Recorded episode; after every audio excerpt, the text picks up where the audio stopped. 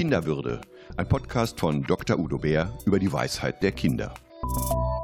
Ich spreche mit Dr. Udo Bär darüber, wenn Kinder nachts die Kontrolle verlieren und einnässen. Jeder hat es schon mal gehört oder erlebt, dass ein Kind auch im fortgeschrittenen Alter eingenässt hat, also ins Bett oder in die Hose gemacht hat. Ist das ein Rückschritt in der Entwicklung oder ein krankheitsbedingtes Verhalten? Oder wie kann das eigentlich passieren, Udo Bär?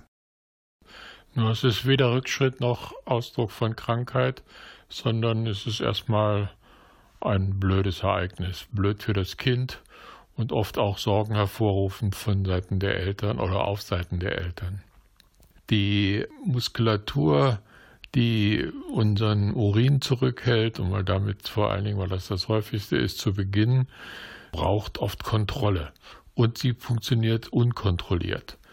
Wenn Kinder sich kontrollieren müssen, wenn sie viel Druck haben, und das haben sie in der Schule, in der Kita, zu Hause, wo auch immer, wie auch immer, dann, ja, dann können sie auch diese Kontrolle bewahren und auch ihr Einnässen verhindern. Aber nachts lässt die Kontrolle nach. Da ist das Bewusstsein nicht mehr da, da träumt man, schläft man. Und dann passiert es schon mal, dass die Kontrolle nachlässt und die dann auch in den Muskeln nachlässt und dass sie dann einnässen. Wenn sowas passiert, was treten da für Gefühle auf? Schämt sich das Kind? Ja, meistens schämt sich das Kind. Also ich kenne eigentlich keine Ausnahmen. Das ist dem Kind peinlich und äh, macht sich manchmal selber Vorwürfe. Manchmal steigt dann der Druck sogar, ich will das wieder weghaben und nicht mehr machen. Und dann ist es entscheidend, wie die Eltern damit umgehen oder auch andere Erwachsene, kann ja auch mal im Mittagsschlaf in der Kita passieren. Wenn der Druck da groß wird und immer größer wird, dann äh, wird die Scham auch größer.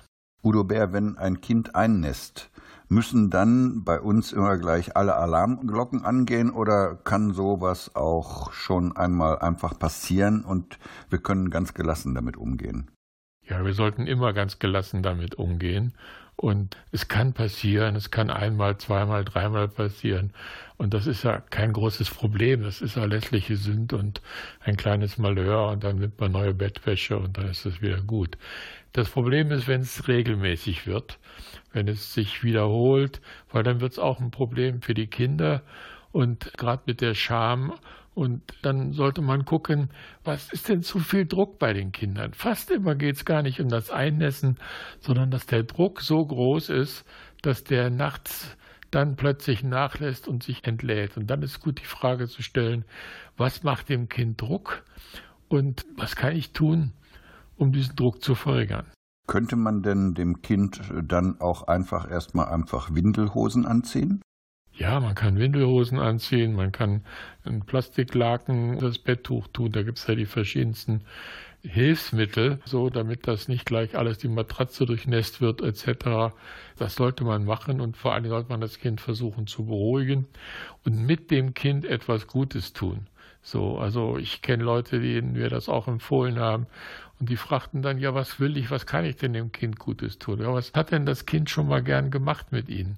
Und ein Vater hat mir erzählt, dass er halt gerne mal, als das Kind Kopfschmerzen hatte, dem Kind, der Junge war glaube ich fünf oder so oder sechs, dass er dem den Nacken massiert hat und den Rücken massiert hat. Und dann haben die das gemacht, jedes Mal vorm Einschlafen.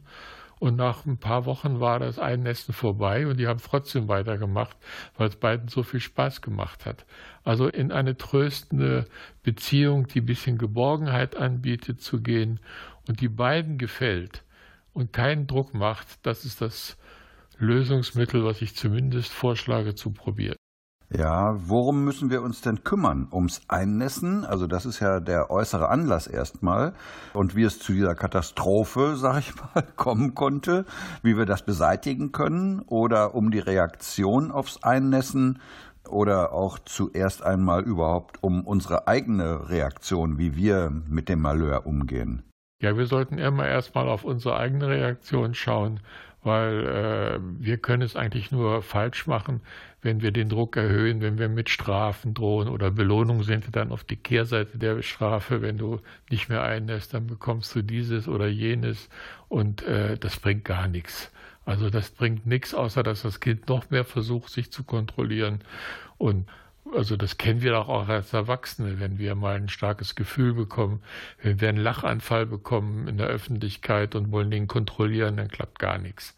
Wenn wir rot werden und wollen das kontrollieren, unsere Peinlichkeit, unsere Scham, es macht es eigentlich immer nur noch schlimmer. Also wir sollten darauf achten, dass wir möglichst niedrigschwellig darauf reagieren und möglichst gelassen darauf reagieren. Und wenn wir nicht gelassen sind, sollten wir versuchen, wenigstens so zu tun. Also es lohnt sich auch nicht, da ein großes Drama draus zu machen. So, und dann geht es darum, um Beziehung zum Kind und mit dem Kind wirklich gemeinsam auszuprobieren, was braucht das Kind, was kann Druck reduzieren, was kann ich mit dem Kind gemeinsam Gutes tun. Und mit dem Kind gemeinsam Gutes tun, insbesondere in Richtung, was trägt zur Entspannung bei, ganz allgemein zur Entspannung. Was allgemein zur Entspannung bei, was vermindert Druck. Ich sage ja immer gerne, gegen Druck hilft Drücken. Man kann etwas machen, gerade vor dem Einschlafen oder als Abendritual, was entspannt und ja, damit dem Kind hilft, aber den Eltern letzten Endes auch. Ist es eigentlich wichtig, nach den Ursachen des Einnässens zu forschen, also genau herausfinden zu wollen, woran liegt es denn? Zumindest sollte man sich die Frage stellen.